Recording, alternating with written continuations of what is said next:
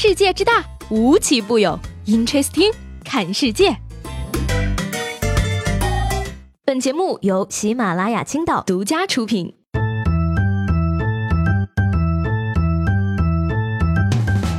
Hello，各位好，欢迎收听本期的 Interesting，我是七位。又到了一个令人难过的周一了啊！不知道什么原因呢，这个周一好像格外的令人难过。从今天早上开始呢，我就茶不思饭不想，干什么都提不起兴趣来，甚至面对我最喜欢的抹茶味道的奶茶，内心都没有什么波澜。后来吧，我就想啊，可能是因为到了九月了，又到了每月一度节衣缩食的时候了。既然呢已经到九月初了，有些话我就不得不说了啊。嗯支付宝啊，你已经是个成熟的软件了，你该学着自己还花呗了。还有甲方，你已经是个成熟的爸爸了，该学会自己改图了好吗？哎，九月份已经过去两天了啊，再问大家一句，他对你好了吗？所以说吧，大家不要再迷信转什么九月奇迹了啊！你长这么大，都过了多少个九月了？奇迹他搭理过你吗？我现在呢也算是比较懂事了啊，什么奇迹不奇迹的，我早就不想了。在这儿呢，也顺便提醒大家一句啊，眼看着呢已经进入秋天了，冬天也不远了。那么有句话呢，各位一定要记好了啊，二零一八年的第一场雪。在年初已经下完了呢。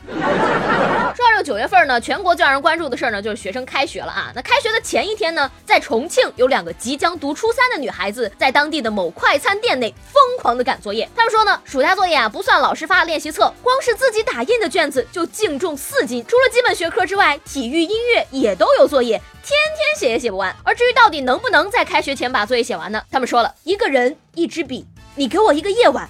我还你一个奇迹！哎，听我一句劝吧啊，两位妹妹，寒暑假作业本啊，老师都不看的，写满就行。那么认真干啥呢？所以说吧，其实相比现在的小孩呢，我当年还是非常有计划的啊。语数外政史地物化生九门课，按照重要程度排好先后顺序。开学前的九天，一天抄一科，保准在开学前。把它填得满满的。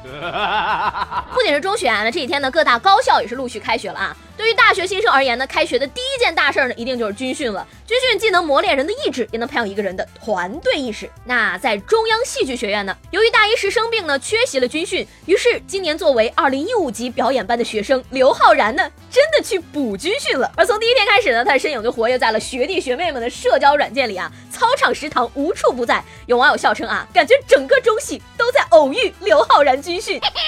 报告老师，我申请和刘昊然一起军训，我可以不涂防晒，每天训练八个小时，早中晚只吃馒头，我还会才艺表演唱山歌呢，每天都做训练营里的排头兵。哎，醒醒啊，朋友们，你把刘昊然当老公，刘昊然把你当战狼好吗？就你们这种饿狼扑食的样子，人家躲都躲不及的好吗？更有意思的是呢，刘昊然不仅成了学生中的焦点，也是教官们用来激励学生的存在。你们给我好好练，练好了，我让你们面对着刘昊然站军姿。Amazing！要说呢，现在教官们也是与时俱进，十分的优秀啊。那同样优秀的呢，还有短跑名将博尔特。上个周呢，博尔特带来了他的足球首秀。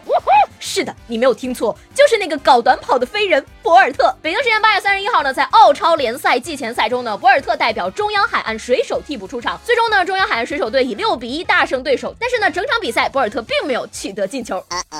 博尔特拿球向对方禁区高速奔跑，速度真快。哦，我的天哪，他还在加速。然后博尔特冲出了底线，并且举起了双手。呃，都说这个两点之间，博尔特最短啊，所以我有理由相信博尔特绝对能自己开角球。自己射门，仿佛看到了牙买加足球的希望呀！所以说，中国男足，你们是不是也该派姚明上去踢前锋了呢？接下来呢，再说说中国女排，在刚刚结束的亚运会比赛中呢，中国女排在印尼以局分三比零的成绩战胜泰国女排，夺得冠军。那令人惊喜的是呢，马云爸爸居然在现场承诺说要帮女排姑娘们清空购物车。点什么好呢？私人游艇、兰博基尼，要不我还是买栋楼吧。哎，这件事告诉我们啊，不管买不买得起，购物车里放几样奢侈品还是很有必要的。那不仅呢，女排获得佳绩，中国男篮呢在姚明的带领下也是成绩突出。中国红队呢以八十四比七十二力克伊朗队，勇夺亚运冠军。那除此之外呢，中国队在篮球的其他项目中也都夺得金牌。这是姚明上任篮协主席以来的第一次综合性大赛呢，中国队也是包揽了篮球项目所有的四枚金牌。内行人带内行人，知道技术又了解规律。姚明对中国男篮的这次改革呢，可以说不仅给他们带来了胜利，也给别的项目起到了很好的示范作用。中国男足，别看别人了，说的就是你呀。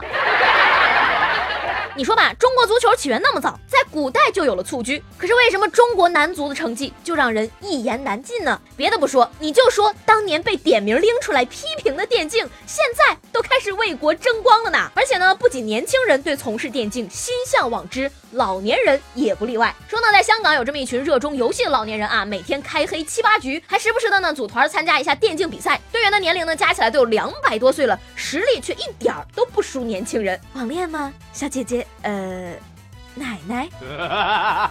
所以说吧，朋友们，以后打游戏的时候啊，千万不要轻易欺负小学生，说不定把他惹急了，他就回家找他奶奶组个队儿来打爆你了。还有啊，下回打游戏的时候可不敢乱喷了，你队友说不定比你年纪大三倍还富裕呢，万一给气出个好歹来，你负得起责任吗？所以吧，你永远都不知道电脑那边坐着的。到底是个什么狠角色？别以为自己年轻就比大爷大妈强多少，你大妈永远是你大妈，不以年龄论英雄。唉，又是想退休的一天。最近呢，我的手机可能是因为使用时间太长了，就变得越来越慢。于是吧，我就想卸载几个应用来提高一下速度。这才发现啊，有些软件啊，你一年到头都用不到一次，但你就是不卸载，因为你总觉得哪天会有用。你胆小犹豫，所以手机越来越慢。就像感情没有意义，却又舍不得抛，只会越来越糟。怎么样，我这锅鸡汤煲的还不错吧？哎，那说到这儿，今天我就想问问大家啊，如果你的手机里只能留下三个应用，你会怎么选择呢？我觉得吧，首先呢，电话功能得算一个，没有它你怎么跟别人联系嘛？其次，相机也要留下嘛，不然怎么满足自己的自拍欲望啊？第三呢，也是最重要的一点，喜马拉雅你得留着吧？你要是不留着它，不就彻底？找不到我了吗？上一节目中问大家啊，以你所学的专业或者现在的职业，在宫斗剧里能扮演一个什么样的角色？这位叫做秒秒奔奔咋读呀的听众说了啊，那个新者库里刷公桶的算不算？